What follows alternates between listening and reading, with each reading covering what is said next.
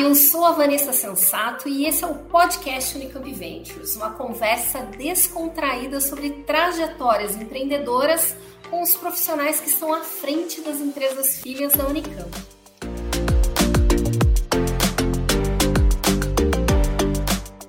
Nesse episódio, eu recebo uma mulher visionária, engenheira civil formada pela Unicamp, que se tornou uma das maiores especialistas em inovação do Brasil. O currículo da Marta Gabriel é daqueles de dar inveja pela abrangência de competências.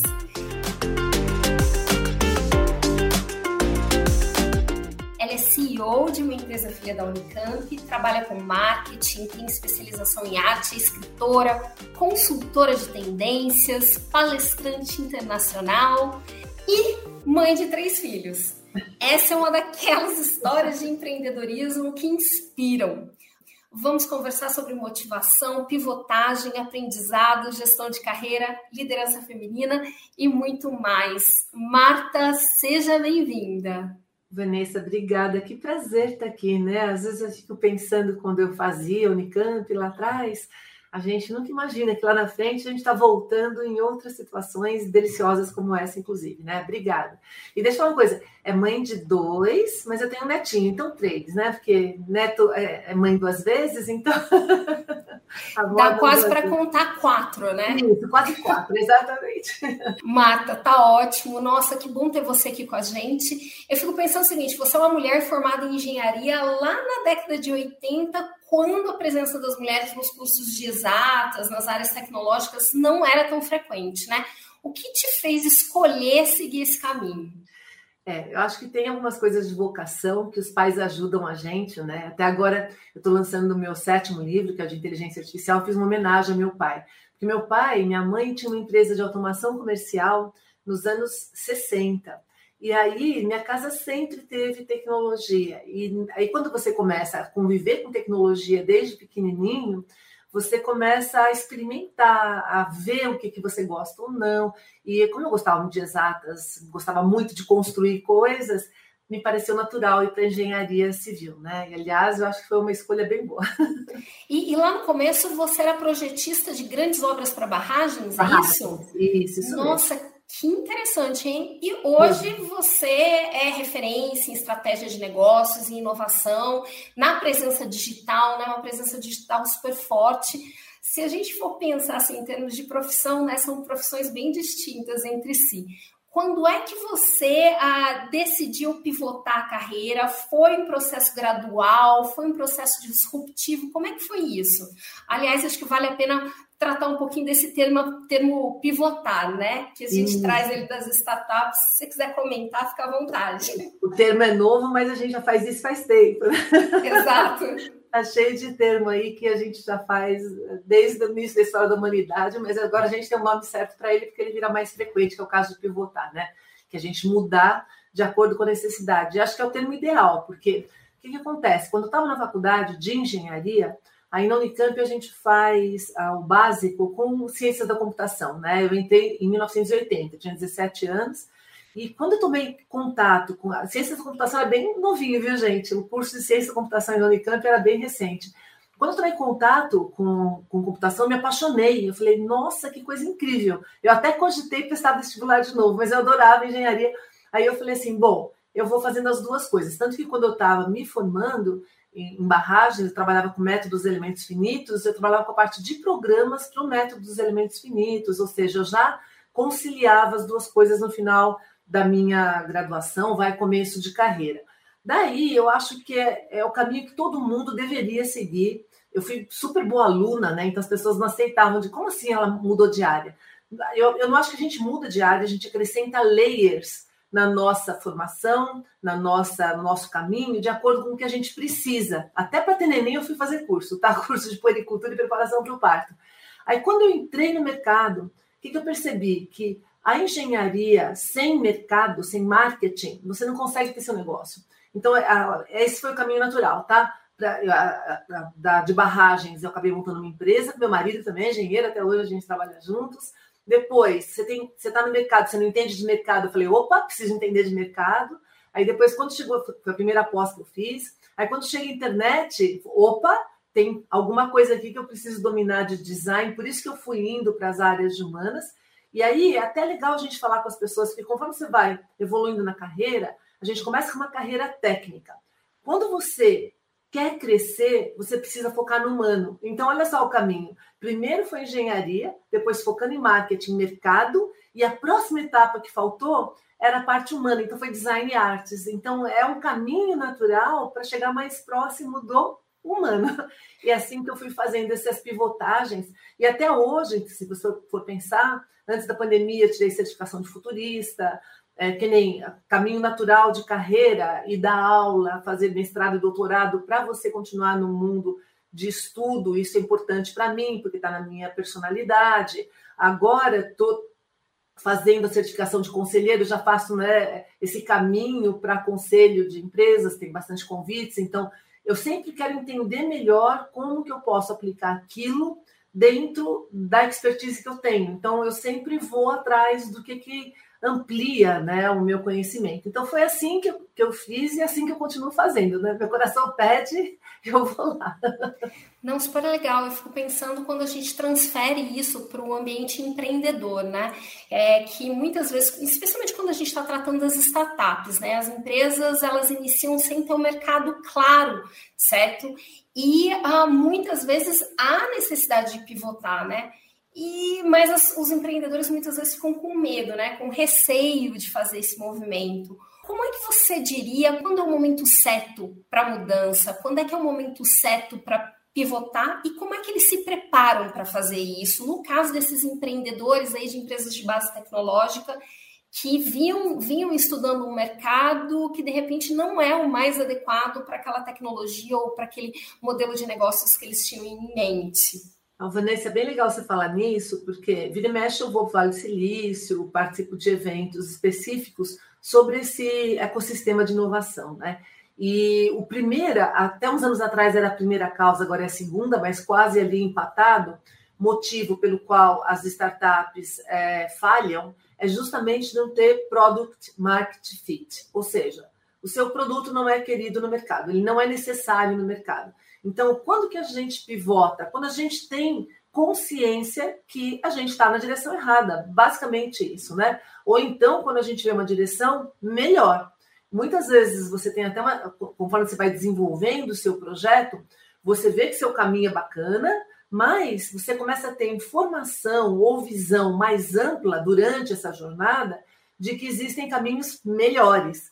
E aí é o momento de pivotar. Isso, a, a gente fala muito disso. Eu falei um pouquinho da minha carreira, a gente está falando agora de startup, mas startups em geral, mas quando a gente pensa em marketing, o que é o reposicionar, já, já existe ah, desde o início do marketing, um produto que ele era direcionado para um determinado público, e aí ele não está tendo mais resultado com aquele público, ou ele tem mais é, fit com outro tipo de público, ele é modificado e toda, toda a comunicação, às vezes o produto inteiro é, é reorganizado. Né? Então, eu acho que isso é um processo natural conforme você vai entendendo o mercado. Agora, é lógico, não dá para você pivotar toda hora, porque tem uma outra dimensão que é a dimensão de coerência, consistência, imagem que você vai construindo ao longo do caminho.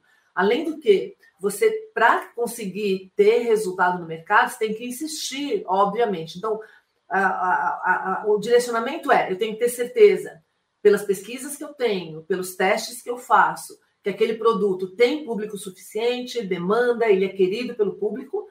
Ah, muitas vezes você não tem que mudar a direção da empresa, mas mudar o produto, né? Às vezes detalhes de design, detalhes de forma de experiência é, são suficientes para você engajar. A gente vê isso muito em, em websites. Você faz o site e eventualmente você tem que ficar fazendo as alterações. A site que a, a gente fez com da Mônica durante muitos anos, né? A gente fez durante 20 anos, ganhamos um monte de prêmio e tudo. E era muito engraçado que no começo do, da turma da Mônica, a gente punha alguma coisa e, sei lá, uma feature nova, ou um produto novo, ou alguma atividade nova para as crianças, e às vezes não acontecia nada. Aí a gente ia entender por métricas o que, que é que estava rolando ali, uma mexidinha, às vezes, num botão, alguma coisa diferente que você fazia, que ficava mais claro, fluía o fluxo, né?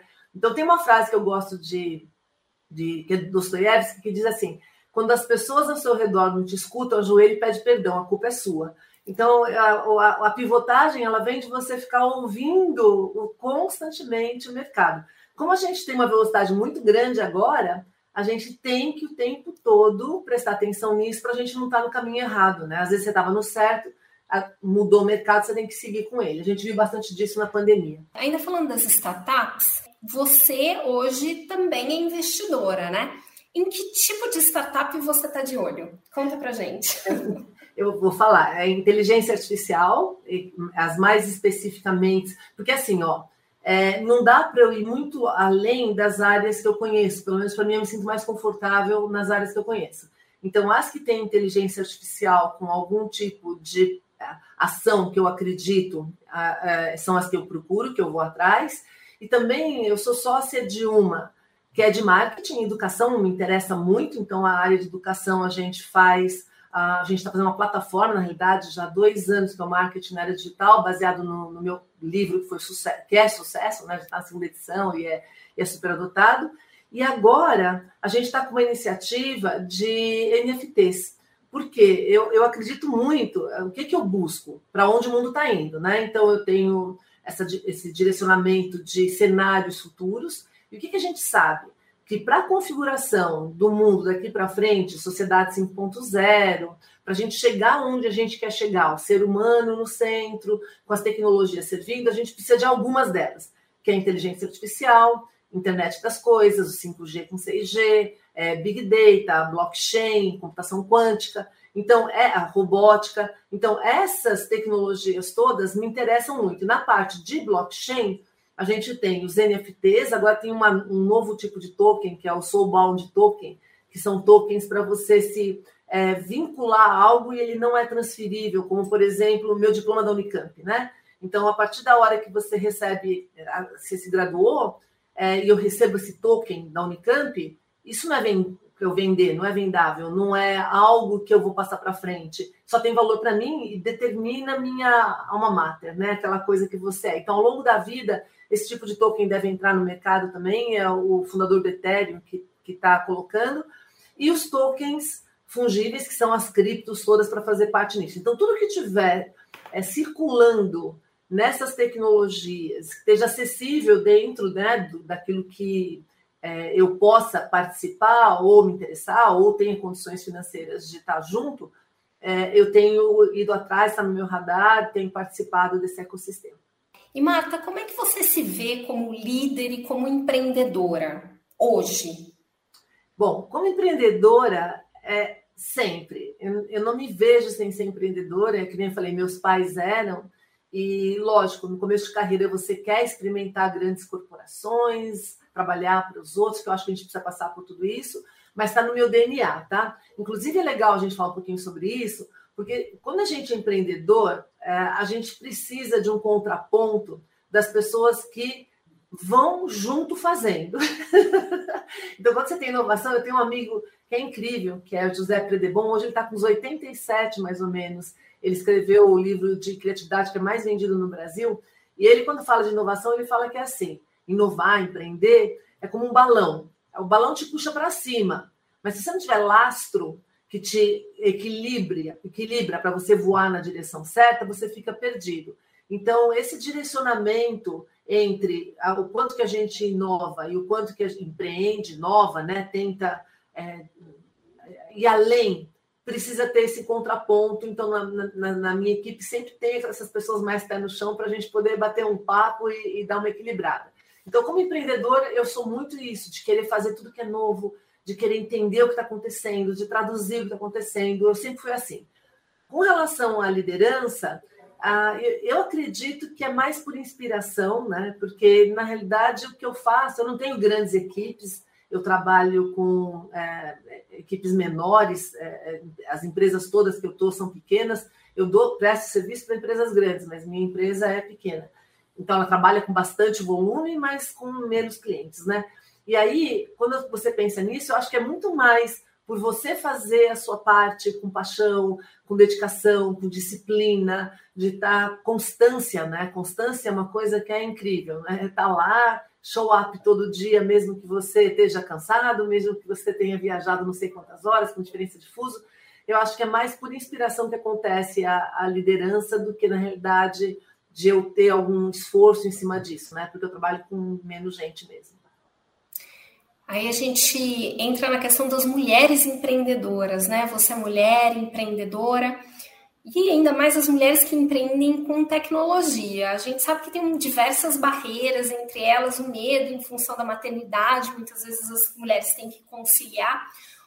Como é que você acha que a gente estimula que mais mulheres se sintam à vontade ou se sintam propensas a empreender?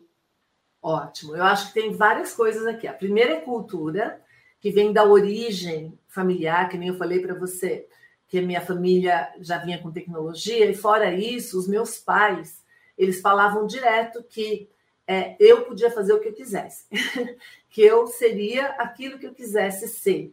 E eu nunca tive nenhum tipo, eu tenho dois irmãos, tá? Eu nunca tive nenhum tipo de diferenciação é, de que tipo de brincadeira que um faz e outro faz, ou isso não é para você, aquilo é para você. E muito pelo contrário, um incentivo muito grande para desenvolver aquilo que eu quisesse. Então, nesse sentido, a educação familiar eu acho que fez muita diferença para mim, e eu nunca tive nenhum tipo de medo de falar aquilo que eu acho que eu tenho que falar. Uh, e isso também eu acho que vem da educação familiar. Uh, o poema preferido do meu pai, tanto toda vez que é dia dos pais eu faço uma homenagem pra, dele, publicando esse poema na internet, é o poema If, de Rudyard Kipling, é, que foi traduzido pelo Guilherme de Almeida. E desde que eu sou pequenininha, meu pai recitava esse poema, e ele começa assim, né? É, se você é capaz de manter a sua calma quando todo mundo ao seu redor já perdeu e te culpa, crer em ti quando estão todos duvidando. Outra parte que ele fala é se você é capaz de distinguir que a vitória e a desgraça são dois impostores. Você nunca é tão ruim quanto você pensa que você é quando você está no fracasso, e você nunca é tão bom quanto você pensa que é ou que os outros acham que você é quando você está na vitória.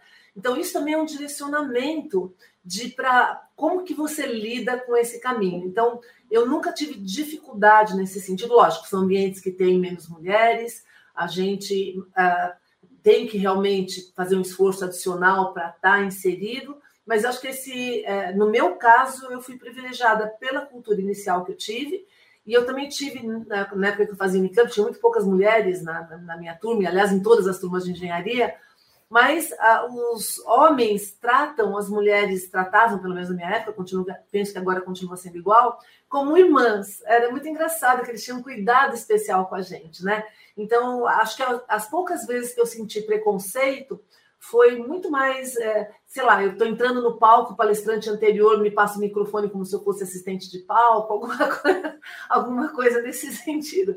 Mas, Isso acontece comigo o tempo inteiro. É. Eu vou dar uma palestra, a pessoa fala, ok, cadê a palestrante? Sou eu. Exatamente.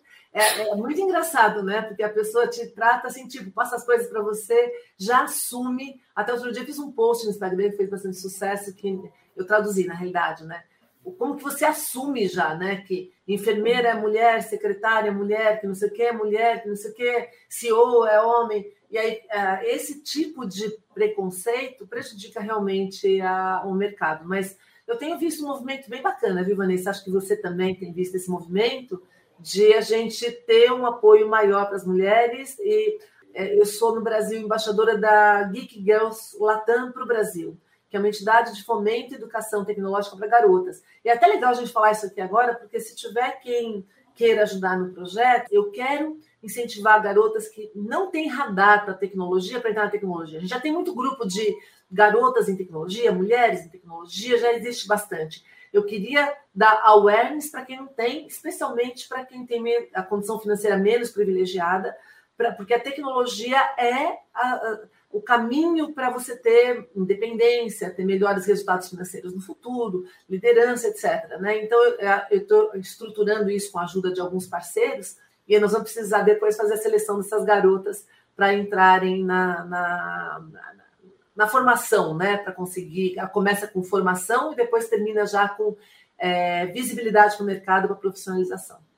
Legal. Depois, se você quiser passar para a gente assim uma forma de contato, de repente via site ou de alguma outra maneira, para a gente passar, deixar ah, junto da divulgação desse podcast, linda iniciativa, a gente tem interesse em apoiar também, tá? Ótimo, maravilhosa. Marta, é, não sei quando você acompanha a gente aqui na Unicamp, a gente vem se posicionando como uma universidade que estimula o empreendedorismo, né? Então, assim, com diversas competições, ações, reunindo os ex-alunos empreendedores, especialmente no empreendedorismo de base tecnológica aqui com a gente na Inova, né? É, na sua opinião, qual que é o papel das universidades, em específico, por exemplo, uma universidade que nem a Unicamp, né, que é uma grande universidade de pesquisa, qual que é o papel desse tipo de universidade na formação de líderes e no estímulo de empreendedorismo? Você que agora está nessa posição, o que você diria para a gente, para a gente pensar e pensar olhando para o futuro dos, dos nossos empreendedores, né, para estimular mais empreendedores no nosso ecossistema? Ótimo, maravilhoso. Olha, eu sempre acreditei eu sou professora universitária também, né? Eu sempre acreditei que a universidade ela é o lugar de reflexão e formação de pensamento crítico. Então, se você pensar por que, que um aluno, vez, ao invés de ele ler três, quatro livros sobre uma área, ele faz uma disciplina, ele está numa universidade porque ali ele é exposto a várias correntes de pensamento, ali ele aprende a ele filtrar a informação, pensar de forma crítica, é, avaliar e balizar. Então, no prime em primeiro lugar, eu acho que a função da universidade é essa, e quanto mais a Unicamp ou qualquer centro universitário trouxe essa pluralidade de pensamentos, essa provocação, né, para que você saia daquilo, teste as suas competências, eu acho incrível. A outra função que eu acho da, da universidade é a complementariedade. Eu lembro uma vez que eu tive, a primeira vez que eu visitei o Media Lab no MIT, e aí eu fiz um tour lá com um professor que era orientador de um amigo meu, e aí uma coisa que ele falou que não saiu da minha cabeça, ele falou assim, olha, aqui no MIT, no Media Lab especificamente, né, Uh, ninguém tem desculpa para não fazer o projeto que quiser, porque aqui a gente tem artistas, engenheiros. Se você falar, olha, eu, meu projeto, eu estou falando isso de 20 anos atrás, tá? Era antes do Media Lab novo. Eu falava, se o projeto emperrou em tal coisa, você tem aqui alguém daquela área que vai te ajudar a dar sequência naquilo. Então, eu fiquei pensando nisso, né? O que, que a gente precisa para que você consiga desenvolver o máximo do empreendedorismo. Você ter ali as peças de Lego humanos, né, parceiros, que consigam articular todas as necessidades e um ajuda o outro. Então, esse ambiente, eu acho que ele é a base para a gente fomentar a inovação. E lógico, aí se você tiver é, também como fazer venture capital, né? Ou seja, ajudar para quem tem as boas ideias, fazer a triagem, ver toda a parte de direcionamentos de pesquisa para as áreas que interessam, isso também ajuda. Mas eu acho que se você fizer as duas outras coisas, que é dar pensamento crítico e tiver esse lego de pessoas complementares ali, isso já dá um, uma faísca muito boa e já dá, dá, dá bastante fogo. E para quem quer começar a empreender, qual que é a mensagem que você deixa? Qual que o que você sugere que essas pessoas comecem a fazer? Como é que elas se preparam para, especialmente esses alunos, né, que querem começar a empreender? É. Olha, é, eu digo que todo inovador e todo empreendimento ele começa com paixão por problema. Se você não tem paixão por problemas, você não é empreendedor. O empreendedor é aquela pessoa que, quando ele vê um problema, ele fica desesperado tentando achar a solução ou uma solução melhor.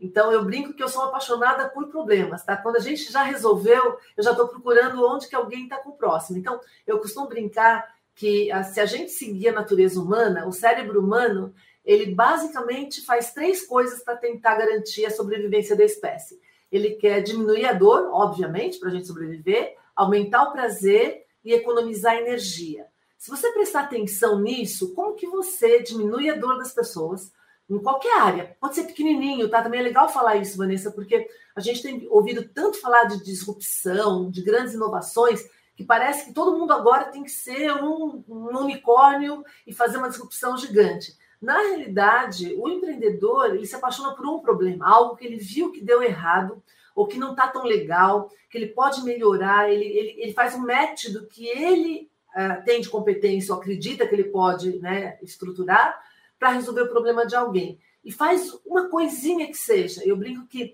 uma coisinha pequena, feita todo dia, melhorando, ela, ela pode virar uma disrupção. Agora, se você não tem essa visão para solucionar problemas, você está jogando esforço fora. Você não, você não começa a empreender é, buscando o que, que eu gosto de fazer, não. Você começa a empreender buscando que problema eu posso resolver e que está alinhado com o tipo de uh, recursos que eu tenho ou posso articular para resolver. É paixão por problemas. Paixão. E aí, ó, é legal também que no mercado uh, em geral, é, especialmente na, na inovação ou, ou, startup, a gente fala assim: follow the problems, follow the money. Se você seguir os problemas, o dinheiro vem, porque basicamente as pessoas estão dispostas a pagar para resolver problemas.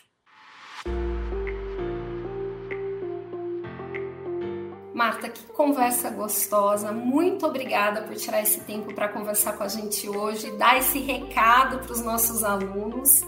É, espero que você esteja cada vez mais também assim junto da comunidade de volta. Você é sempre muito bem-vinda de volta ao Unicamp. Obrigada. E posso falar uma coisa, Vanessa? Que quando eu entrei, eu falei, eu entrei com 17 no Unicamp, né, na engenharia. E a coisa que eu mais me encantei é que a Unicamp é realmente uma universidade. Você sabe que na época do ciclo básico, eu frequentava a química, eu frequentava a matemática, eu frequentava a parte de esportes, é, fiz curso de fotografia de sábado, a, aprendi a tocar flauta, ou seja, é um universo encantador de, dessa complementaridade que eu falei de competências. Então, para os alunos que estão ouvindo a gente aí, aproveite muito isso que disso eu tenho certeza que vem as conexões que para o resto da vida vão te ajudar a fazer aquilo que você está destinado a seguir aí fazer.